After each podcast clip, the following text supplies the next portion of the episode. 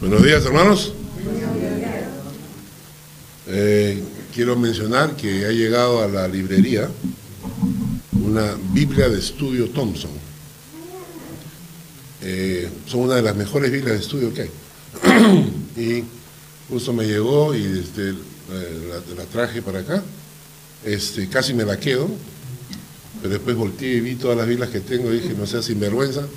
Entonces, ahí, por si acaso, les, recomiendo una Biblia de estudio para los que quieren tener material de estudio, una Biblia de estudio Thompson. Eh, bueno, eh, el día de ayer las damas tuvieron su reunión. Realmente creo que ha sido una bendición. Desde, desde que la caminata, después se fueron a un restaurante, porque ellas tienen dinero para comprar un restaurante. Nosotros tenemos que reunirnos en una casa y comer pobremente lo que hay en la casa. Y este, bueno, después tuvieron su reunión y con Margarita Houston me parece que ha sido muy buena la reunión. Así que damos gracias a Dios por eso. Y los caballeros nos preparamos para el 22 en el, en el All You Can Eat en la casa de Rafa. ¿Ah? Sí, sí, vamos a caminar desde, desde Schönenberg hasta la casa de, de Rafa. Ahí está. Y de ahí salimos para Schönenberg. Bueno, este, habla su Biblia. Salmo 86. Salmo 86.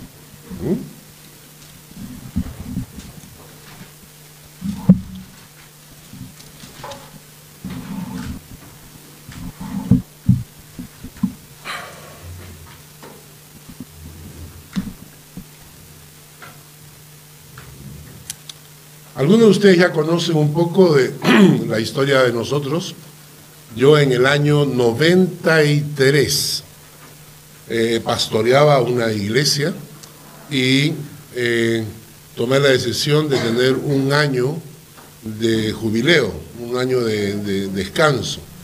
En ese año sabático, en ese año, eh, Dios abrió la puerta y nos fuimos para Corea Estuvimos trabajando en Corea en una expo internacional.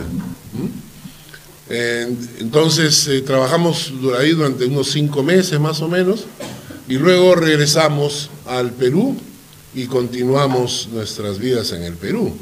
Cuando yo regreso al Perú, yo ya había dejado de ser pastor en la iglesia, ¿no? Cuando regresamos al Perú, al día siguiente de haber llegado al Perú, una hermana de la iglesia eh, me llamó por teléfono para saludarme y porque quería venir a visitarme. Y entonces yo le dije que sí, que venga pues a visitarnos. No nos habíamos visto en varios meses, eh, no tenía contacto con ella, en la iglesia tampoco teníamos mucho contacto.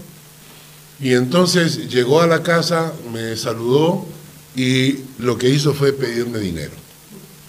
Lo primero que hizo fue pedirme dinero. Fue la primera, la que se le ocurrió agarrar fresquito al, al que recién regresaba de Corea y se supone que regresaba con un poco de plata. Entonces, eh, dijo, el que pone la mano primero esa come, ¿no? Así que llegó y me pidió dinero. Hace un tiempo atrás estaba yo en el Facebook y recibo un mensaje por medio de Facebook de un señor desconocido que decía, bendiciones, pastor, ¿cómo le va? entonces yo contesté, bien, bendiciones, ¿no? O sea, entonces ya, y ahí quedó. Al día siguiente, otra vez, buenos días, pastor, ¿cómo le va? Bueno, bendiciones. Este, y pastor, ¿qué tal? ¿Cómo le va? Bueno, y decía, ¿quién será este señor, no? Por fin un día me escribe y me dice, este, pastor, soy pastor de una iglesia en Venezuela estamos este, trabajando acá para la gloria del Señor y todo lo demás, y bueno, y servimos al Señor, y nos da, muy bien, lindo, que le contesté, bueno, que Dios le bendiga su ministerio. Su tercer mensaje fue, pastor, necesito plata para comprar un terreno.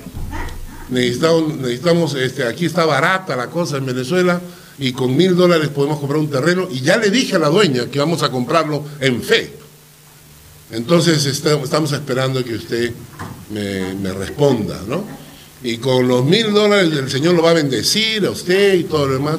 Yo cortésmente le contesté que yo ni lo conocía a él, que no sabía de su iglesia, que podía ser toda una mentira y que sin conocerlo nosotros no ofrendábamos a nadie. Además que nuestra iglesia es pequeña y no tenemos mil francos para estar regalando. Bueno, eh, recibí un mensaje de un pastor en Guatemala. Pastor, que Dios le bendiga, qué, lindo poder contactarme con usted, que Dios bendiga el ministerio allá. He tenido un accidente y no sé si ustedes pueden ayudarme para mis exámenes. La peor de todas fue un, uno que me escribe desde Cuba. Un pastor me escribe desde Cuba y me dice, este pastor, buenas, ¿qué tal? Usted no me conoce, me gustaría tener su teléfono y poder llamarlo. Dije, qué, bárbaro. Entonces yo le dije, bueno, primero dígame quién es usted y cómo va. Entonces me contó su historia, que había, sido, que había trabajado en una iglesia como copastor, pero que por desaveniencias con el pastor tuvo que salir y a trabajar en otra iglesia y que también no entendieron su ministerio, entonces salió y entonces empezó a trabajar solo, independiente, se vinculó a no sé qué asociación de iglesias y estaba sembrando una iglesia en algún pueblo de Cuba. Y que el Señor lo había guiado en oración de, temprano en la mañana, lo había guiado en oración para que se contacte conmigo, porque eh, querían ser una iglesia afiliada nuestra, que nosotros fuéramos en una iglesia que les diera cobertura, ¿no? Cobertura, ¿no? Entonces, eh, yo le contesté y le dije que nosotros somos una iglesia pequeña, y que no, no tenemos ese tipo de teología de que yo te doy cobertura o algo así y que por lo tanto no, no teníamos el, ¿no? Entonces me llamó por teléfono. Me llamó por teléfono porque Dios le había dicho que teníamos que darle cobertura y porque la iglesia de él estaba en necesidad. Y como estaba en necesidad teníamos que darle cobertura porque era la voz de Dios. Y Dios le había mandado eso, así que teníamos que darle cobertura. Le dije que no, ¿Qué no lo íbamos a hacer? Y entonces me dijo que por eso la iglesia estaba como estaba, porque no sabíamos responder al llamado de Dios. Y entonces que yo era un pastor carnal que no estaba escuchando y se puso agresivo, ¿no? Bueno, ya lo bloqueé. ¿Saben qué me hace pensar en esto? Cuando ustedes piensan en personas así, ¿qué, qué imaginan? Son unos aprovechados, ¿no? ¿Cierto? Pueden ser estafadores, ¿no? ¿Qué hay de aquellas personas que, porque como nosotros vivimos en Suiza, somos los ricos. somos los ricos. No quiero saludar más nadie. ¿No es cierto? Porque todos los días que saludo, al otro día... Te, clavan ahí, ¿no? Te clavan. Entonces, como estamos en Suiza, todo el mundo imagina que a nosotros nos sobra el dinero, ¿no es cierto? Quizás a las damas de nuestra iglesia que se van al restaurante, pero, pero a los caballeros no nos sobra el dinero, ¿no es cierto? Estamos, nosotros, nosotros estamos, estamos muchas veces pasando con la justa, ¿verdad? Hay muchas personas en la iglesia que están cubriendo con la justa sus gastos. Pero cuando alguien, que yo no lo he visto hace tiempo, me llama o me escribe, ya uno comienza a ponerse nervioso. Y sobre todo cuando es un conocido, porque las personas piensan que como es un conocido, entonces tienen el derecho de, de pedirnos ayuda y que nosotros estamos en la obligación de dársela. ¿Cierto? Yo estaba pensando en esto cuando estaba leyendo el Salmo 86, porque el Salmo 86 nos va a enseñar una verdad que a mí, que carga mi corazón. De tiempo en tiempo, de tiempo en tiempo, hay personas que mantienen sus vidas, hacen sus vidas como quieren. Es decir, toman sus decisiones, van por sus caminos, muchos de ellos ni siquiera tienen tiempo con el Señor, ni siquiera oran al Señor, no tienen una relación con el Señor, es simplemente Dios es un, es un cuadrito para descolgarlo el día domingo, ¿no? Es un cajoncito que se abre los días domingos, se abre el culto de la iglesia y luego se cierra, y durante toda la semana viven una vida completamente de espaldas al Señor. No digo, no digo que, con cólera o con ira con el Señor, no, simplemente con indiferencia, ¿no? Y de repente les pasa algo malo. No hablan con el Señor nunca, pero de repente les pasa algo malo y entonces me llaman. Por favor, Carlos, ¿puedes orar por nosotros? ¿Puedes orar por mí? Y yo siento exactamente lo mismo de cuando la gente que no habla conmigo me llama solamente para pedirme algo. Y a veces tenemos esa relación con el Señor. Esa relación que no tenemos contacto con el Señor hasta que tenemos una necesidad y pedimos que oren por nosotros. Y cuando me piden eso, yo inmediatamente viene a mi, a mi mente una pregunta. ¿Por qué Dios debería contestarme? Piensa.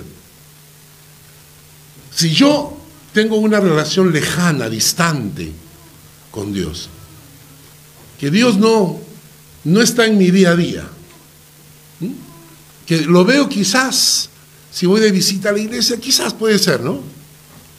Pero cuando tengo una necesidad y le pido algo al Señor, mi pregunta es, ¿por qué debería Dios contestarme? ¿Le contestarías tú? Si tú fueras Dios, ¿le contestarías a alguien que tiene ese tipo de relación contigo? ¿Por qué creemos en el fondo de nuestro corazón que Dios está obligado a responder mis oraciones cuando yo vivo una vida de indiferencia con Él? Y cuando leí el Salmo 86 me llamó la atención porque el Salmo 86 presenta una figura de por qué David piensa que Dios le debe contestar. Y vamos a leer el Salmo 86. Vamos a leer los primeros cuatro versículos. ¿Mm? Otra cosa que les recomiendo siempre, como estamos siguiendo la secuencia de los salmos, les recomiendo siempre, a menos que yo predique otro tema, ¿no?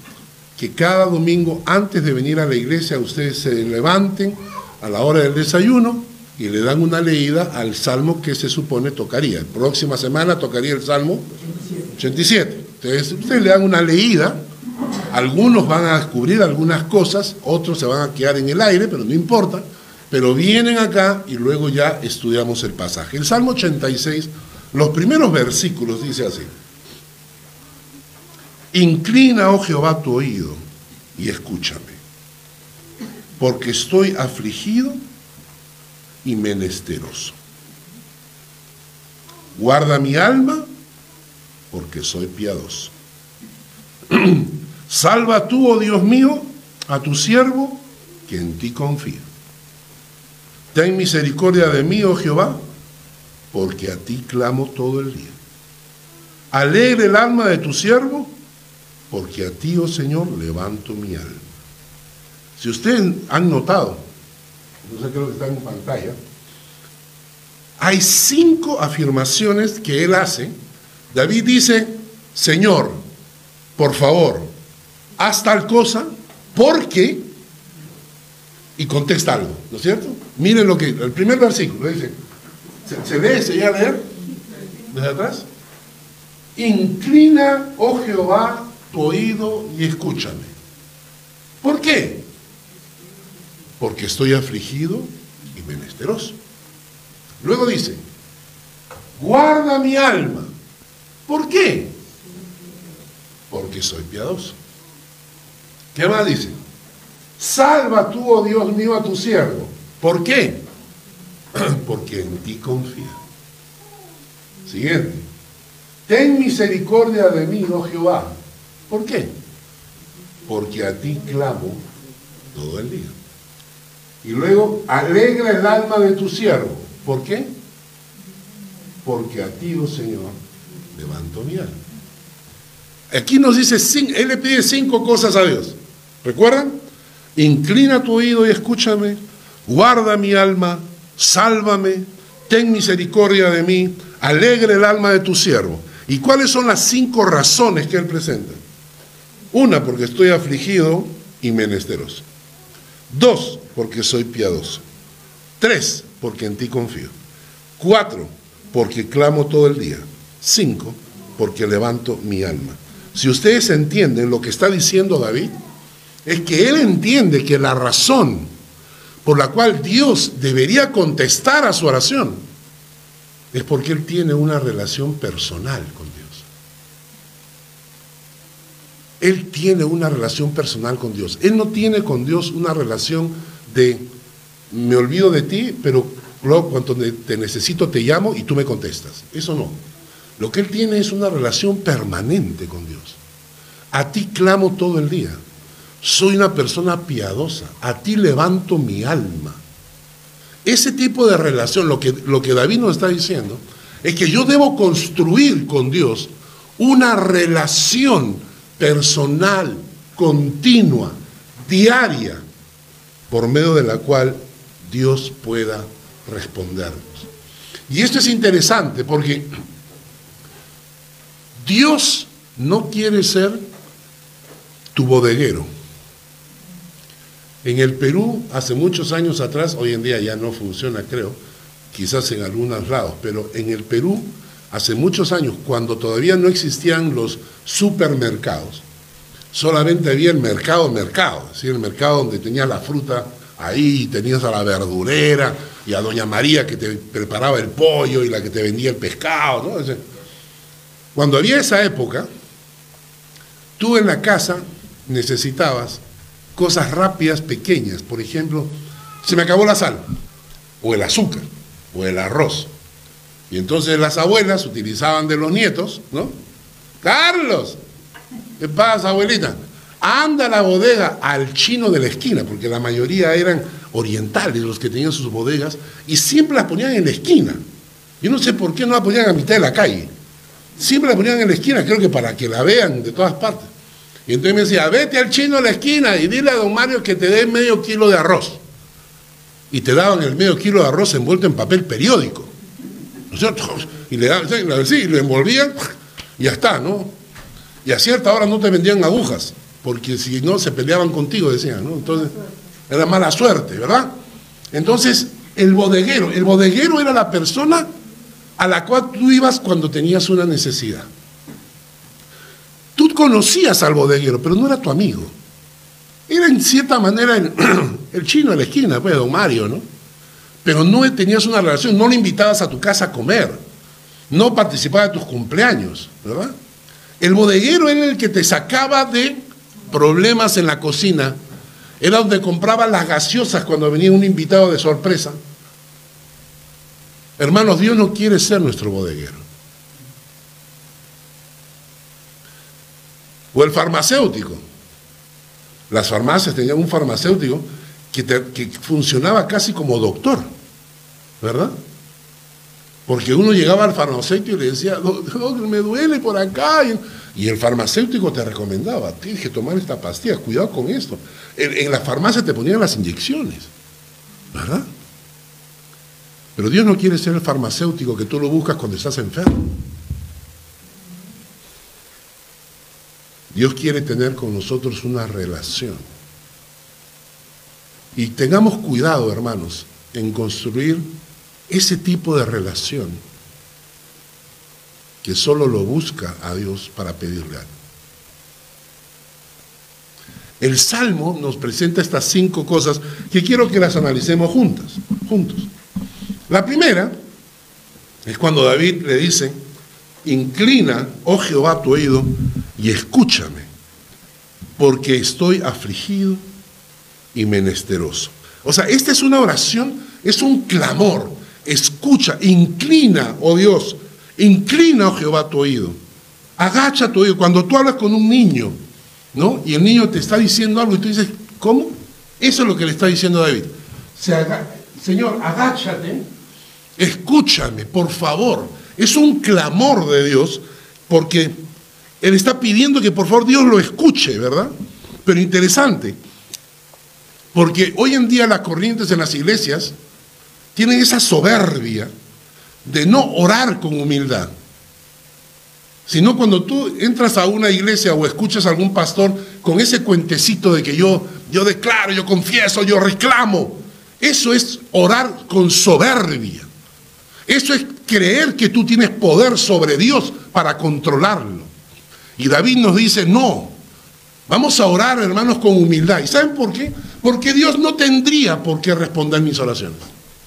No está obligado, en absoluto.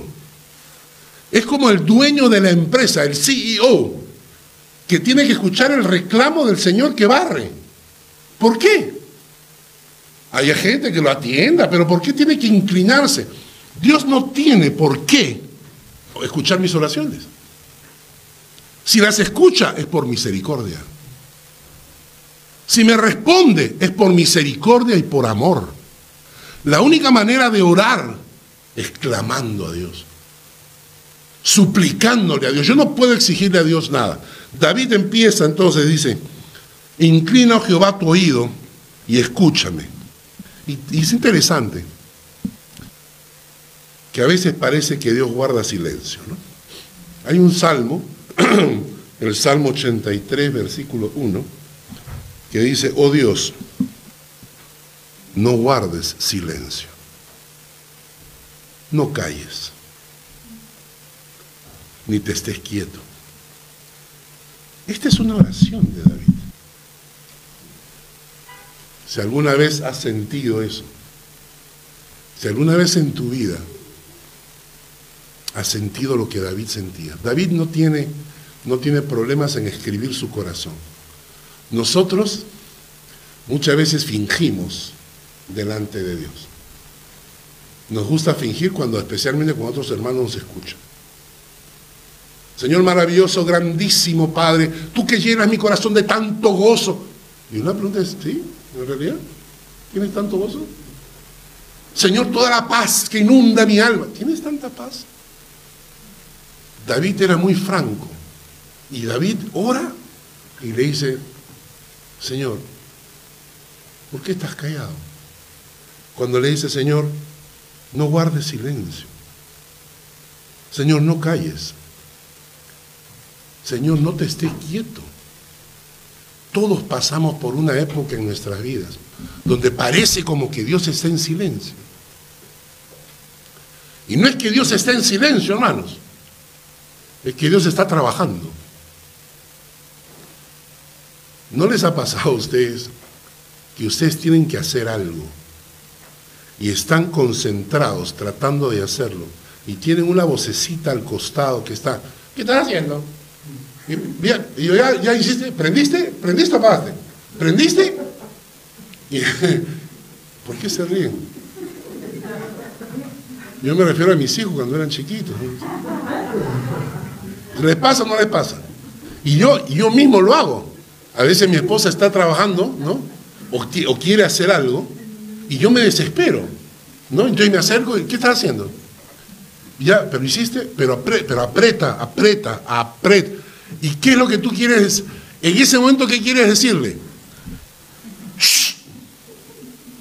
Cállate, déjame hacer. Hermanos, a veces Dios está trabajando y nosotros no lo dejamos. Y entonces, Señor, ya, Señor, Señor, Señor, ya pues, Señor, contesta pues. Y entonces Dios necesita guardar silencio.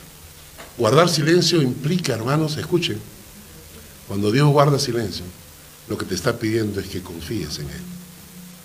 Te está diciendo, estoy trabajando, déjame trabajar, caramba. ¿No? Y te lo dice así con paciencia y con cariño porque Dios nos ama. Entonces a veces Dios guarda, parece como que guarda silencio. Y, y David le dice, Señor, escucha, escúchame, porque estoy afligido y menesteroso. Me llamó mucho la atención esta palabra. Afligido significa quebrantado. Quebrantado. Angustiado. Hay pruebas en la vida que uno las supera fácil. Hay pruebas en la vida con las cuales uno dice, bueno, dale para adelante, vamos, enfrentemos el problema. Pero hay pruebas en la vida que te quiebran, hermano. Que te quiebran el alma. Y que te postran ahí en oración. Y lloras delante de Dios a solas. Porque estás quebrantado. Y la otra palabra que es menesteroso, la palabra en el hebreo significa pobre o escasez de dinero.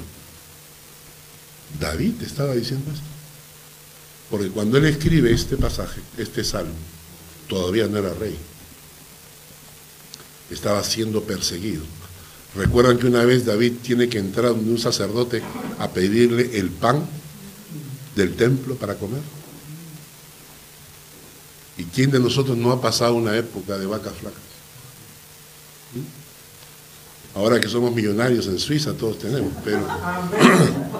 pero antes de llegar acá, cuando estábamos en nuestros países, nos volteaban y no caía un, centavo del bolsillo. O sea, todos hemos pasado épocas donde realmente no hemos tenido. Entonces David le dice, estoy quebrantado, angustiado, pobre, con escasez. Y la pregunta es esta, ¿por qué Dios permite esas cosas? ¿Por qué permite que David, el que va a ser el rey, el hombre que dice la Biblia era de acuerdo al corazón de Dios, le diga, Señor, estoy quebrantado, estoy quebrado, estoy afligido? Quiero que leamos juntos un pasaje en Deuteronomio capítulo 8, versículos 2 al 3. 8, versículos 2 al 3.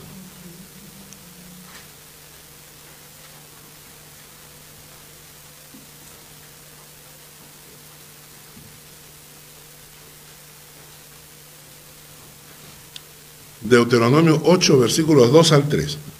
Y te acordarás de todo el camino por donde te ha traído Jehová tu Dios estos 40 años en el desierto, para afligirte, para probarte, para saber lo que había en tu corazón.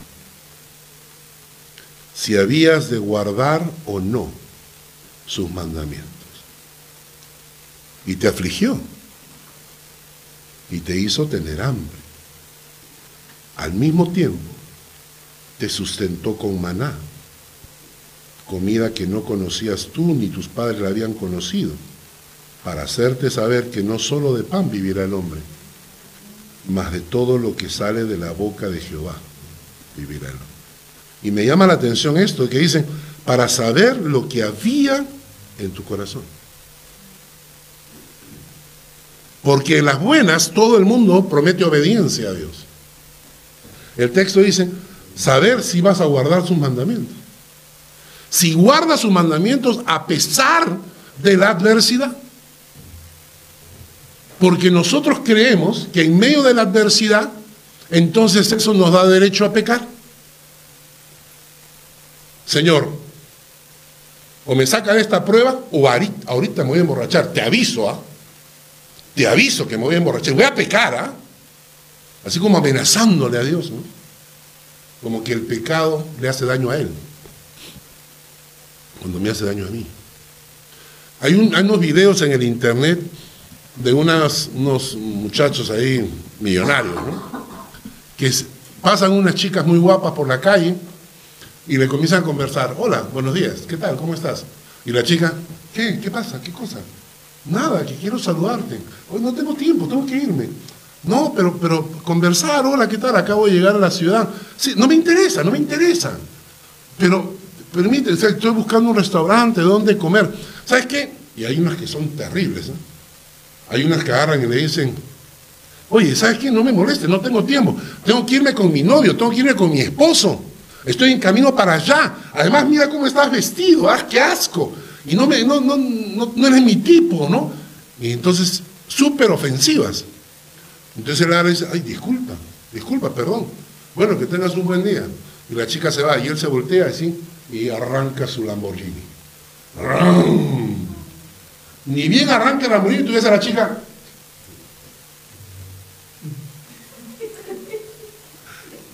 Le toca la ventana. ¿Este es tu carro? Le dice, sí. Ay, qué bonito, me encanta el color. Sí, pues.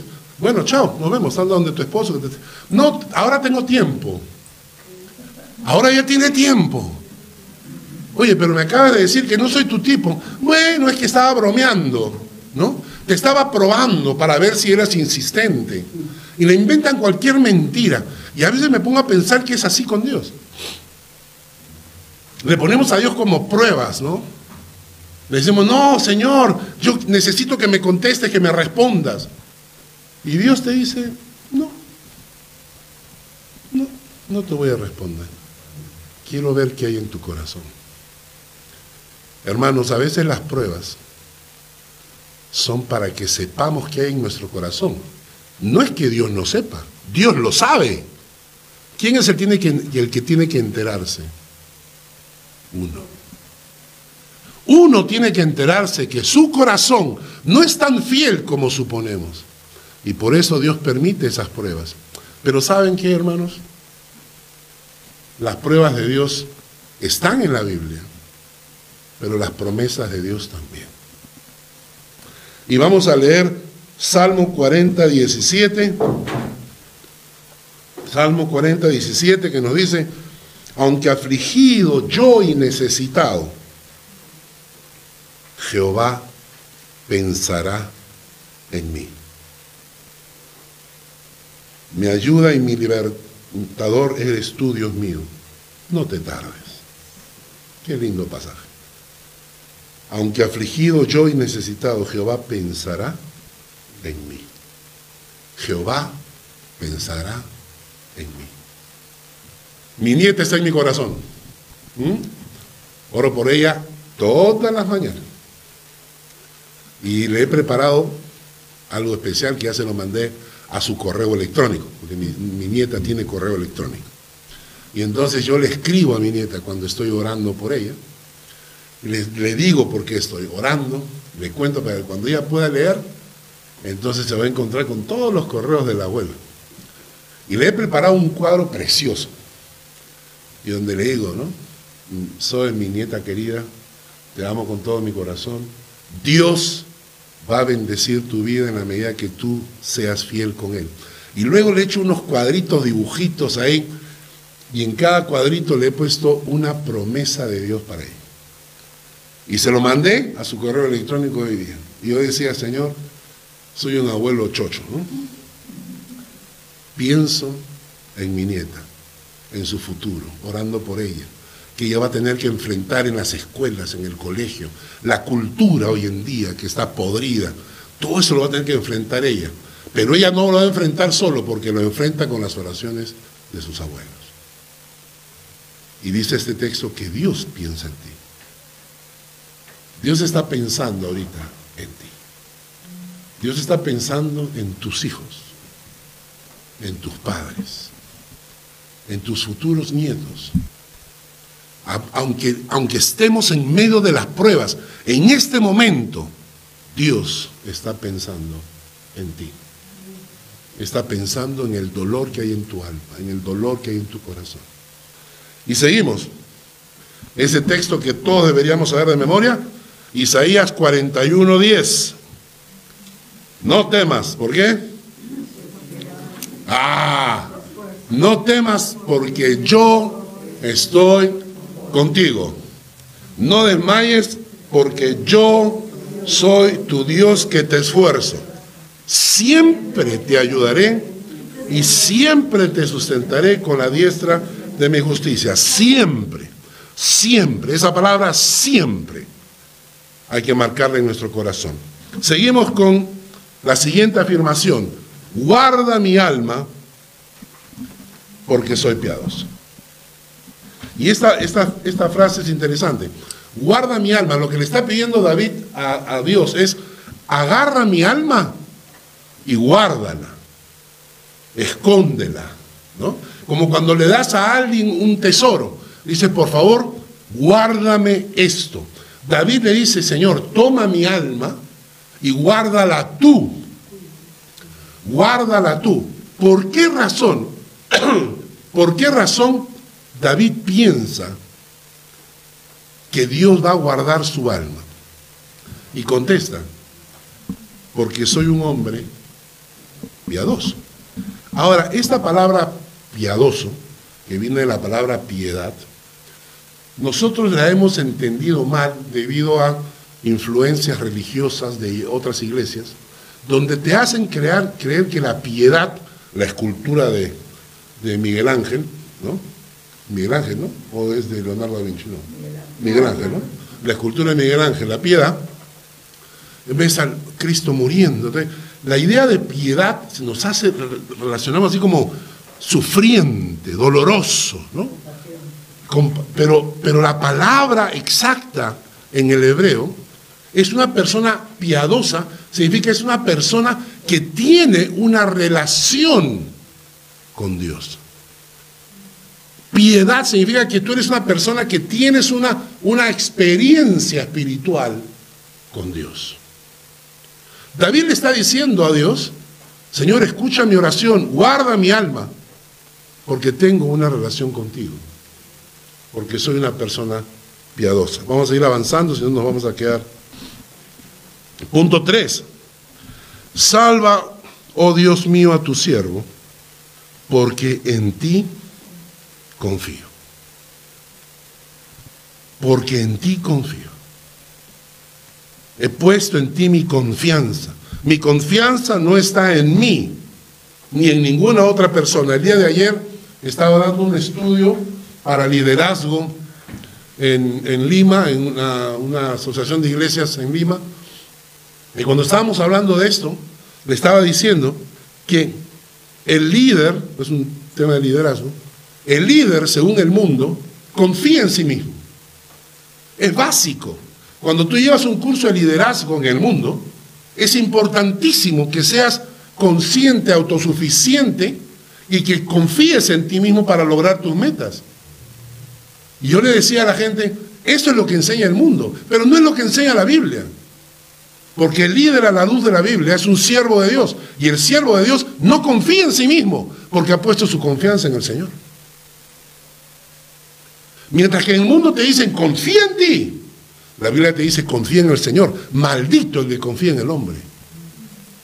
Y tú mismo le dices, Señor, no puedo confiar en mí. ¿Por qué? Si confío en mi carne, la embarré. Porque en mi carne es la cosa más débil que hay.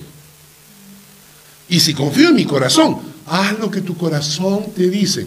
Y la Biblia te dice, engañoso es el corazón y perverso más que todas las cosas. ¿Vas a confiar en tu corazón? Interesante. En el mundo del líder te dicen confía en ti mismo. En la Biblia te dice no confíes en ti mismo. Confía en el Señor.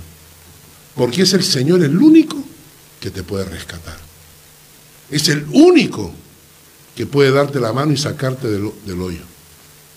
Hay una historia que la escuché hace mucho tiempo atrás Dice, un hombre cayó en un agujero hondo y rompiéndose las piernas al caer, comenzó a gritar de dolor para que lo ayudaran. Y por ahí pasó Confucio, ese gran filósofo chino. Se acercó al pozo, lo vio gritando y le dijo, amigo mío, te voy a dar un consejo sabio. La próxima vez mira dónde pisas. Ten cuidado por dónde andas para que no vuelvas a no te vuelva a suceder lo mismo. Aprende de tus lecciones. Y se fue. Por ahí pasó Buda. Y le dijo, amigo mío, no busques ayuda en nadie más, sino en ti mismo. Aprende a controlar tu mente y el dolor desaparecerá. Y aprovecha este tiempo para meditar. Y se fue. Pasó Mahoma. Y le dijo, aguanta hombre, este es tu destino, pero alégrate porque cuando mueras tendrás 70 vírgenes para ti. Entonces pasó Marx, Marx, el, creador del comunismo, y le dijo, la culpa la tienen los ricos que construyeron ese foso en contra tuya. Pero cuando lleguemos al poder te sacaremos de ahí. Mientras tanto el pueblo unido jamás será vencido.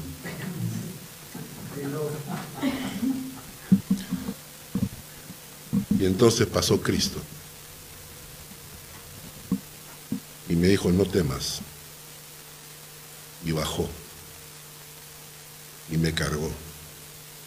Y me sacó. Y me curó. No confíes en nadie. confía en el Señor. El Salmo 40 nos dice, al Señor esperé pacientemente y se inclinó a mí y oyó mi clamor, me sacó del hoyo de la destrucción, del lodo cenagoso, asentó mis pies sobre una roca y afirmó mis pasos y puso en mi boca un cántico nuevo, un canto de alabanza a nuestro Dios. El cuarto punto, ten misericordia de mí, oh Jehová. ¿Por qué? Porque a ti clamo todo el día. ¿Cómo va a ser posible esto? Dice la palabra orar sin cesar. ¿Cómo puedo orar sin cesar si tengo que hacer tantas cosas? ¿Cierto? Tengo que trabajar, tengo que contestar correos electrónicos. O sea, no puedo estar todo el tiempo orando. ¿No es cierto? Exacto. Cuando David le dice, clamo a ti todo el día, es que está diciendo, tengo contigo una conversación permanente. Cuando Elías se presentaba ante el rey, le decía, vive Jehová en cuya presencia estoy en este momento. Vive Jehová en cuya presencia estoy en este momento. Y Eliseo, el discípulo de Elías, se presenta ante el rey y repite la frase. Vive Jehová en cuya presencia estoy. No dice en cuya presencia estuve hoy en la mañana cuando estuve orando. En cuya presencia estoy. Ese tipo de relación, hermanos, es lo que Dios quiere. Ese tipo de relación continua, diaria. Para mí la, pandemia, la cuarentena fue una bendición. Para tener a mi esposa todo el día en la casa. Tener, es verdad, es verdad. A mí me era tan molesto levantarme todos los días y ver cómo ella se tenía que levantar y llevar a la estación de tren, que se iba a trabajar. Y yo me quedaba en la, casa solo, triste, solitario, sin comida, abandonado, muerto de frío, angustiado, hasta las 5 o 6 de la tarde en que la volví a recoger. Pero eso la cuarentena hizo que ella se quedara a hacer home office, trabajar desde casa. Tener a mi esposa en casa todo el día, todo el tiempo, ¿no es cierto? Yo les digo, para mí fue una bendición. Una bendición, porque el hecho de poder estar juntos más tiempo, estar, o sea, no fue para mí una carga en ninguna manera, ¿no? Y no es, no es que estamos todos los días sentaditos uno al lado de otro, sino que de rato en rato nos paseamos, visitamos al vecino, viene a visitarme, estamos, pero hermanos, eso es lo que Dios quiere. Dios quiere una relación permanente, continua. Y por eso David le dice, clamo a ti todo el día. Hay un pasaje que deberíamos memorizar todos, que está en Isaías 26, versículo 3.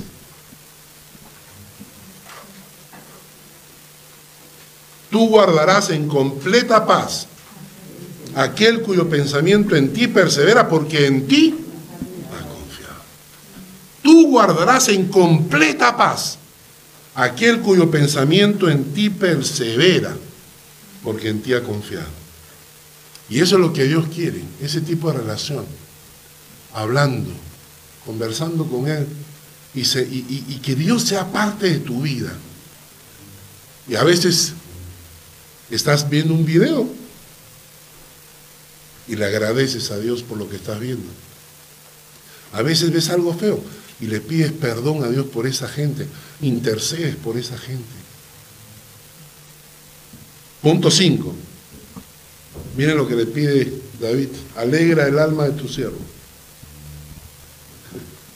Alegra el alma de tu siervo. Saben ustedes que la gente que, es amargada sufre más enfermedades. La gente que le gusta pelear se enferma más. Porque hay enfermedades relacionadas al carácter. Son enfermedades a veces psicosomáticas, ¿no? el renegón, el que explota rápido, el que no tiene paciencia, esos se enferman más que los que se ríen. Porque es verdad, hay una, inclusive hay una risoterapia, ¿no? Las personas que se ríen mucho, mucho, se enferman poco. Pero hay gente que vive, no sé, les gusta pues, les gusta vivir amargados, enojados contra el vecino. Mira, Ah, mira, mira, cómo ha puesto su carro. Son 5 centímetros más atrás. Ah, cuando. Oh, su madre, eso sí. La mamá acá trae su cachetada y dijo, a ver. Entonces, claro, o sea, estás manejando. Y a mí me ha pasado. Eso que estás manejando tranquilo y pasa uno y te cierra, ¿no? Acá en Suiza que nadie toca claxon, en el Perú suena tanto claxon que no sabes si te están tocando, ¿no es cierto? Porque todo el mundo toca, ¿a mí me están tocando? Pero acá sí. Y como acá no suena nunca, cuando alguien de atrás te toca el claxon, ¿no es cierto? Aparece Pachacútec ahí. Y, ¿ah? Y, uno, no, por tendencia, ¿no? Ah, ah, ahora vamos a bajar más despacito, ¿no es cierto? Y el otro atrás desesperado por adelantar. Y entonces uno, hermanos, hay gente que le gusta vivir enojada, peleándose con el vecino, amargados con el chofer del otro auto, renegando por todo. O si no, preocupado, preocupado por todo, ¿no? Hoy tenemos culto. Y si la gente no viene, no viene pues. Pero ¿y si, y si hay un accidente? Y si, pero si no sabes, ¿para qué te preocupas? Ese proverbio chino que dice, si tienes solución, ¿para qué te preocupas? Y si no tienes solución, ¿para qué te preocupas? Pero hay gente que le encanta vivir preocupada o deprimido. Esa está buena también. ¿Saben que hay gente que le gusta vivir deprimida? hola, Roberto, ¿qué tal? ¿Cómo estás? Mal. ¿Por qué estás mal? Sí, me siento tan mal. pero, pero es que estoy deprimido. Hay gente que le gusta vivir así. Y David le dice a Dios, yo no quiero eso, Señor. Alégrame el alma. Alégrame el alma. Señor, entra en mi corazón y cambia mi corazón para disfrutar de la vida, para alegrarme de lo que tengo y no sufrir de lo que no tengo. Alegra mi alma, Señor.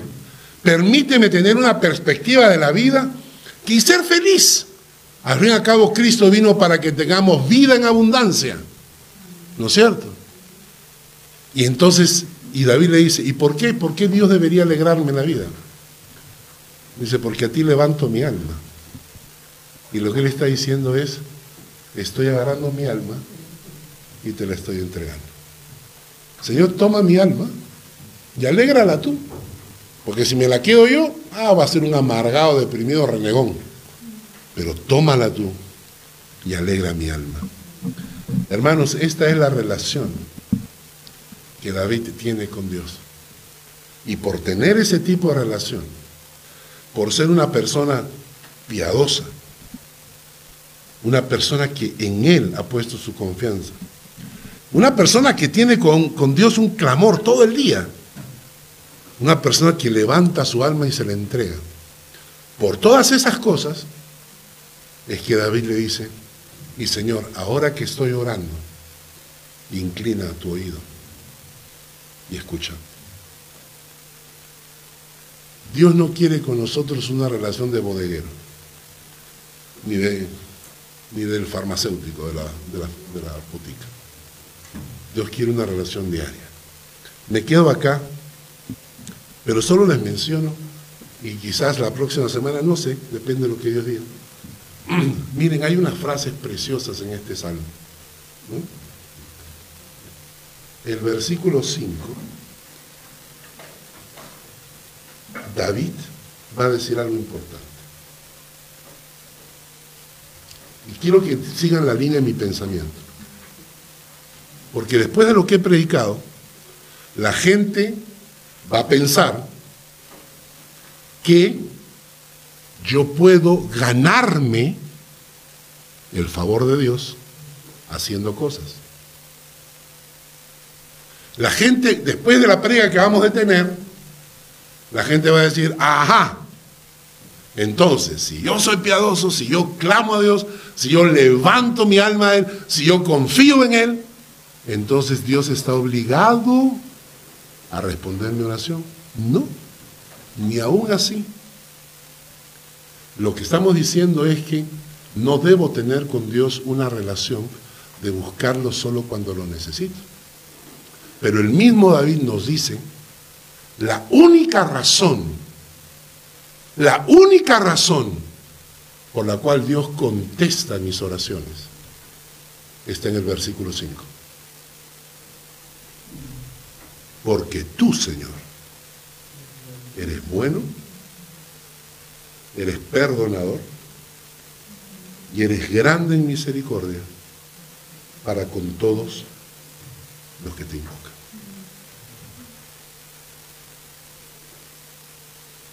Yo quiero un Dios así. Yo quiero un Dios así, por eso yo no entiendo a la gente que, como que no, que Dios, que, y están de lejos con Dios, o sea, como si Dios fuera peligroso. Yo quiero en mi vida un Dios bueno, un Dios perdonador, un Dios grande en misericordia. Y por eso quiero invocar su nombre, porque dice que acá, esto es para quienes, para todos los que le invocan. No es para los que vienen de espaldas a Dios. Es para todos los que le invocan.